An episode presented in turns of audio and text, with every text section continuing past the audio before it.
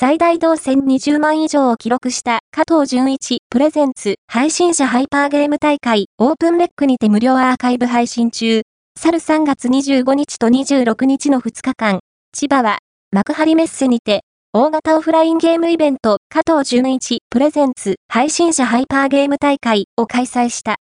2日間にわたり、様々なゲームタイトルのプレイを中心に繰り広げられた本イベント、合計2万2000人以上の観客が来場し、無料で配信されたオープンレック、TV での生配信は、最大同時接続数が20万人を記録した。